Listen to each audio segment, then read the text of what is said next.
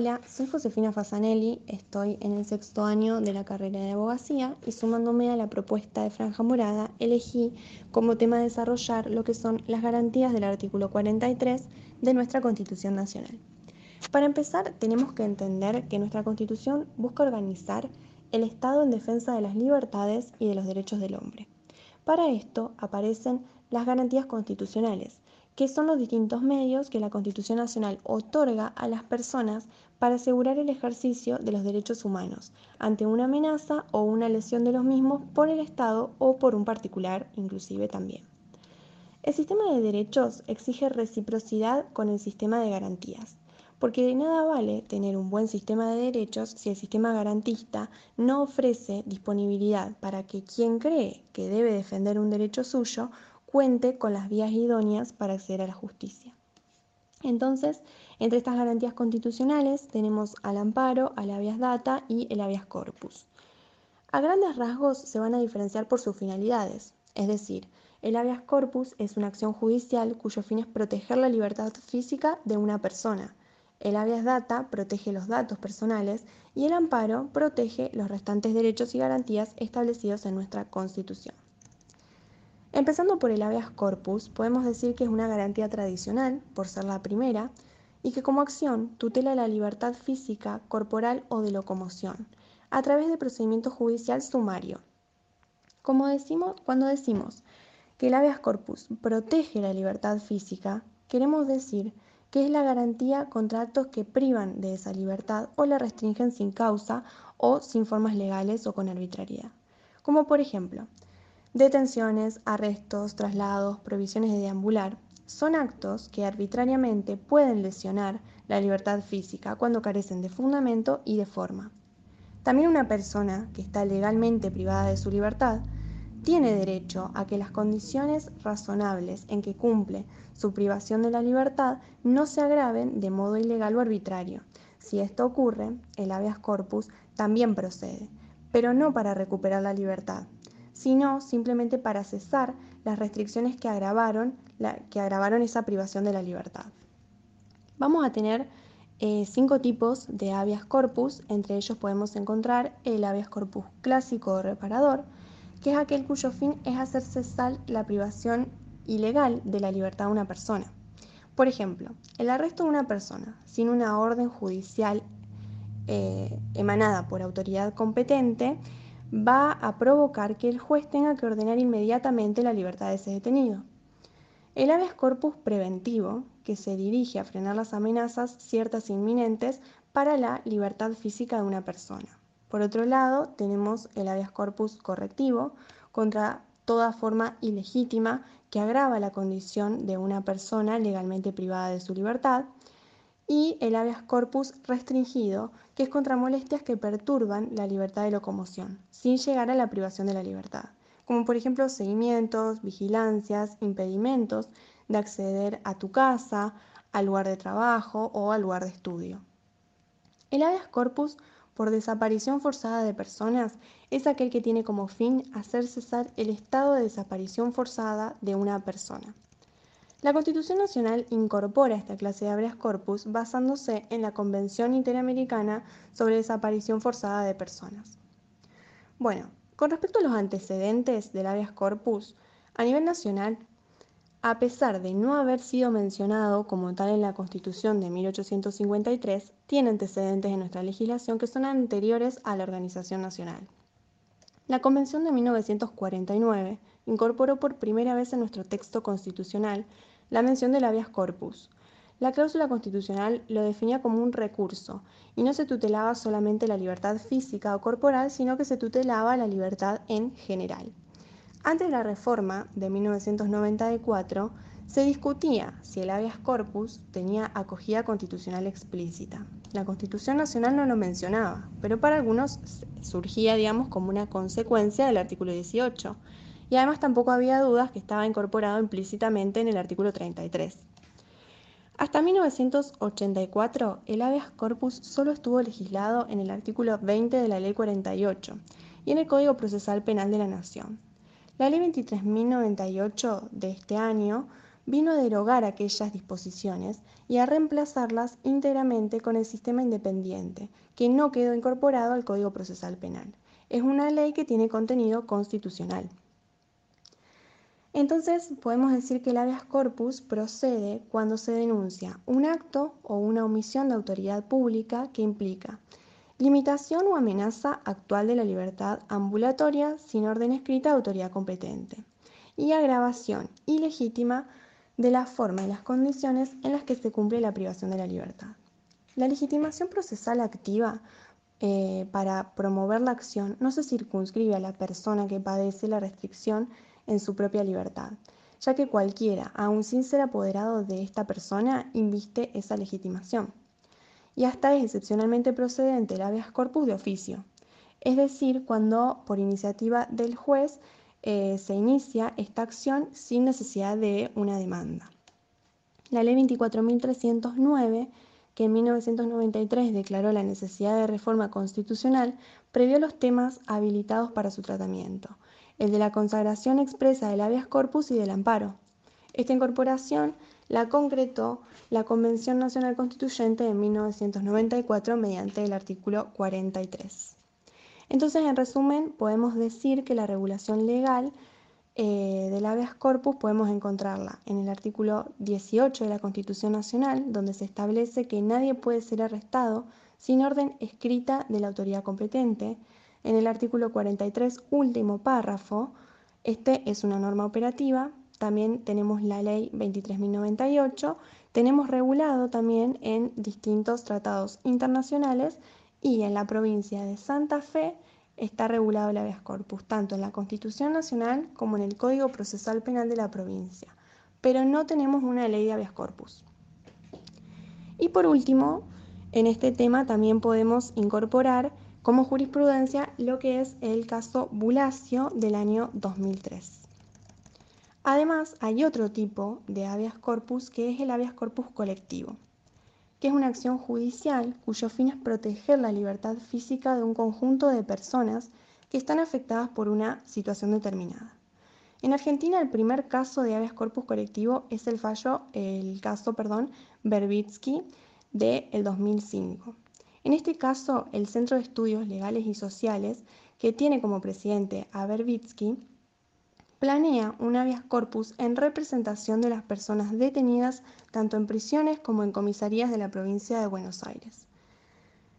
Porque sostiene que los detenidos, incluidos mujeres y menores, están hacinados y en lugares que están en un estado pésimo. Entonces, cuando logran llegar a la corte, eh, les reconoce la legitimación del CELS para plantear el habeas corpus colectivo, aunque la Constitución Nacional no lo mencionaba, digamos, de forma expresa, y sostiene que la provincia de Buenos Aires tiene que cumplir con los tratados internacionales sobre el trato de los detenidos, por lo cual va a ordenar otorgar condiciones de detención adecuadas y conceder la libertad a los menores y enfermos detenidos en las comisarías. Bueno, por otro lado vamos a pasar al habeas data, el habeas data es una garantía constitucional que toda persona puede interponer para tomar conocimiento de los datos a ella referidos y de su finalidad, que, consisten en consten en registros o bancos de datos públicos o los privados destinados a proveer informes. Y en caso de falsedad o em, discriminación, para exigir la supresión, rectificación, confidencialidad o actualización de aquellos. Quedan fuera de estos los archivos históricos o periodísticos y todos los que se limitan a confeccionar o recopilar documentación, porque en estos casos su destino no es justamente para el uso público. Sin embargo, cuando un banco de datos que no tiene como finalidad el uso público provee información a terceros acerca de esos datos, no cabe duda que acá también está habilitado el habeas, el data. Este, esta acción fue creada para proteger principalmente la intimidad y el derecho al honor de una persona y también presenta distintos tipos. Tenemos por un lado el habeas data informativo para recabar qué datos personales se encuentran registrados, con qué finalidad se han obtenido y con qué finalidad se han obtenido, con qué finalidad se registraron, de qué fuentes se han obtenido también esos datos. El habeas data rectificador que es para corregir datos archivados cuando son falsos o inexactos, para actualizar o adicionar datos atrasados o incompletos. Y por último tenemos el habeas data de preservación para excluir datos archivados que tengan información personal determinada que cuente como información sensible, para reservar en la confidencialidad ciertos datos archivados que hacen informaciones legalmente acumuladas, pero innecesarias y sustraídas al acceso de terceros, o susceptibles de originar un daño eh, a la persona si son conocidas por terceros. Bueno, pasando al origen del habeas data, es relativamente reciente y su desarrollo ha sido consecuencia de la importancia que va a adquirir la protección del derecho a la intimidad. Antes de 1994, el habeas data no tenía reconocimiento constitucional o legal y la jurisprudencia tampoco había brindado acogida. La promoción del habeas data queda reservada en forma estrictamente personal al sujeto a quien se refieren los datos archivados en el banco de que se trate, siendo el único investido de legitimación procesal activa. Con esta severa restricción, creemos que la legitimación pertenece no solo a las personas físicas, sino también a las entidades colectivas, asociaciones, organizaciones, en la medida en que, por igualdad con ellas, tengan datos registrados en los bancos públicos o privados. La norma constitucional del artículo 43 es operativa, lo que significa que en ausencia de una ley reglamentaria surte eh, su efecto tutelar y debe ser aplicada por los jueces. Está legislado en el tercer párrafo del artículo 43. Por ende, podemos decir entonces que encontramos el habeas data en el artículo 43 como una norma operativa, en las leyes especiales 25.326 del año 2000 y en su decreto ley 16.986 de amparo. De manera supletoria también se aplican las normas del eh, Código Procesal. En la provincia de Santa Fe, el área data tampoco tiene una ley especial, pero se va a regir por la Ley Provincial de Amparo. Em, para esta garantía tenemos dos fallos importantes, que son el fallo Urteaga de 1998 y el caso Ganora de 1999. Y por último, tenemos em, al amparo, que es una acción judicial cuyo fin es proteger derechos y garantías consagrados en la Constitución Nacional, tratados o leyes, que están siendo lesionados o amenazados ilegal o arbitrariamente por actos o omisiones del Estado o de particulares. No debe existir otro medio judicial más idóneo para poder ejercer esta acción. El amparo tiene una doble naturaleza jurídica. Por un lado, es un derecho constitucional consagrado en el artículo 43 y por el otro es una acción judicial que tiene como fin proteger otros derechos constitucionales.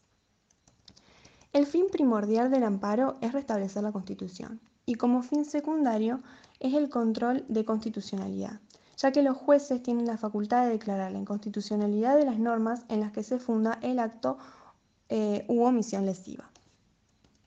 Bueno, eh, pasando a lo que es el origen del amparo, tenemos una creación pretoriana. Entonces podemos dividirlo en eh, dos, momentos. Antes de la reforma de 1994, transcurren tres etapas. La primera etapa es la negatoria del amparo. Es decir, hasta la reforma de 1994, la constitución formal careció de normas previsoras de amparo, más allá de que el constitucionalismo provincial ya le había proporcionado acogida.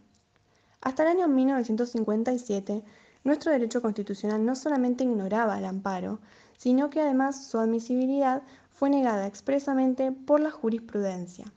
El fundamento de los jueces era que, ellos no pueden, a falta de ley procesal, crear vías ni procedimientos no previstos, porque deben atenerse eh, a lo que la ley les depara. Una segunda etapa es la de admisibilidad, es decir, a partir del año 1957, la Corte eh, realiza lo que es la creación pretoriana del amparo. A partir del caso Siri, eh, que va a cambiar la jurisprudencia y establece la protección del resto de los derechos que no son protegidos por el habeas corpus. El caso Siri de 1957 hizo lugar por primera vez a un amparo para proteger la libertad de expresión contra un acto de autoridad que, que la lesionaba inconstitucionalmente. Refiere a la clausura de un diario por la policía bonaerense sin orden de autoridad competente. Ángel Siri interpone formalmente un recurso de habeas corpus contra actos de autoridad pública, los cuales implicaban de hecho la clausura del diario de su propiedad, invocando la violación de la libertad de imprenta y de trabajo que consagra la Constitución Nacional, requiriendo además que se garantice el ejercicio de sus derechos vulnerados. En primera instancia, el habeas corpus fue rechazado, aduciéndose que dicha garantía solo protege la libertad física y corporal de las personas. En este caso, cuando llega a la Corte, esta revoca el fallo del Tribunal Inferior y ordena cesar la clausura a la policía. Sostiene que las garantías constitucionales son operativas, es decir, son de aplicación automática, ya que no requieren una reglamentación posterior, y establece la acción de amparo para proteger derechos y garantías salvo la libertad física que ya estaba protegida con el habeas corpus. Al año siguiente, en 1958, el caso Cot añade a la citada creación judicial nuevos elementos de procedencia del amparo. En esta oportunidad, es requerido frente a actos emanados de particulares que a raíz de un conflicto gremial mantenían ocupado un inmueble que pertenecía al actor, se refiere a la toma de la fábrica por sus trabajadores ante los despidos sin causa y el reclamo del empleador para que se le restituya dicha fábrica. Invoca lesiones a la libertad de trabajo, a la propiedad, a la libre actividad de la Constitución Nacional. Las instancias inferiores rechazan aplicar la garantía del habeas corpus a la tutela de derechos ajenos a la libertad ambulatoria. La Corte afirma que el amparo, a semejanza del habeas corpus, procura la, protección expeditiva y rápida que emana directamente de la Constitución y que la distinción entre actos de autoridad pública y actos de particulares no es esencial a los fines de la protección constitucional. Luego, el Estado dicta leyes especiales que van a regular amparo, como el Decreto Ley 16.986 y la Ley 17.454. Otra etapa es cuando se legisla el amparo que es también anterior a 1994. En octubre de 1996 se dicta la ley 16.986 sobre amparo contra actos estatales. Con esto hubo un grave retroceso. Esta ley vino a restaurar el orden vencido por los considerados de dos sentencias de la Corte llamadas a influir para siempre en el orden jurídico argentino. Con el pretexto de reglamentar la naciente figura del amparo, las autoridades de facto decidieron que la ley sumamente restrictiva y denegatoria la estructura garantista levantada por la jurisprudencia fue desmontada en sus piezas fundamentales para convertir al amparo en algo menos que un buen recuerdo, en una formalidad o en un deseo que se tenía de justicia. Y ahora sí pasamos a lo que es la etapa posterior a la reforma de 1994, que es justamente cuando se incorpora el artículo 43 eh, que establece que toda persona puede interponer acción expedita y rápida de amparo, siempre que no exista otro medio judicial más idóneo contra todo acto u omisión de autoridades públicas o de particulares, que en forma actual o inminente lesione, restrinja, altere o amenace con arbitrariedad o ilegalidad manifiesta derechos y garantías reconocidos en esta Constitución, un tratado o en una ley en el caso, el juez podrá declarar la inconstitucionalidad de la norma en la que se funda el acto u omisión lesiva. Entonces, acá es cuando se habilita la acción tanto contra actos estatales como contra actos de particulares. El acto lesivo que se acuse en el amparo podrá referirse a derechos y garantías reconocidos por la Constitución, por un tratado o por una ley. El artículo 43 habilita también el amparo contra decisiones judiciales. Asimismo, se habilita al juez del amparo para declarar la inconstitucionalidad de una norma en la que se funda el acto u omisión lesivos. Bueno, eh, pasando a lo que es la regulación constitucional, legal y la provincial, como ya dijimos, tenemos em, la ley 16.986, el decreto 929-67, que es el decreto reglamentario justamente de la ley de amparo, la ley 17.454 y el artículo 43 de la Carta Magna. Em, y en la regulación provincial podemos encontrar regulado en la Constitución Provincial en el artículo 17 y en la ley 10.456 sobre acción de amparo. Por otro lado, vamos a tener otro tipo de amparo, que es el amparo colectivo. que también está consagrado en el eh, artículo 43 y tiene como finalidad la protección efectiva de los derechos de incidencia colectiva. La modalidad más novedosa para nuestro derecho público en materia de garantías de derechos de incidencia colectiva es el amparo colectivo. La nueva norma constitucional avanza sobre la regulación legal de la acción y en consonancia con los derechos consagrados en los artículos 41 y 42, amplía el ámbito de esta garantía para que sea utilizada en la defensa de los derechos del medio ambiente, de los usuarios, de los consumidores. Asimismo, irrumpe en la consideración de la problemática de la discriminación como causal pasible de ser invocada para el acceso a la jurisdicción.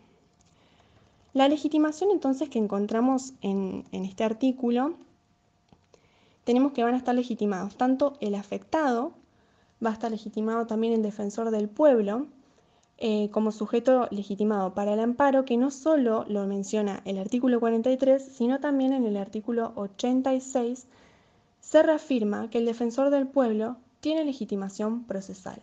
Por otro lado, también van a estar legitimados eh, las asociaciones y, em,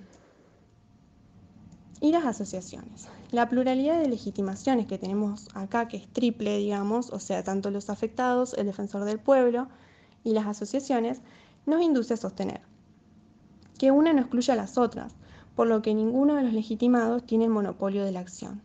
De no darse un litisconsorcio activo ni acumulación de amparos en un solo proceso, resta prever el alcance de los efectos de la sentencia, a fin de evitar decisiones opuestas que desvirtúen en, en una misma cuestión resuelta por sentencias dictadas en más de un caso. El objetivo es justamente tutelar el amparo.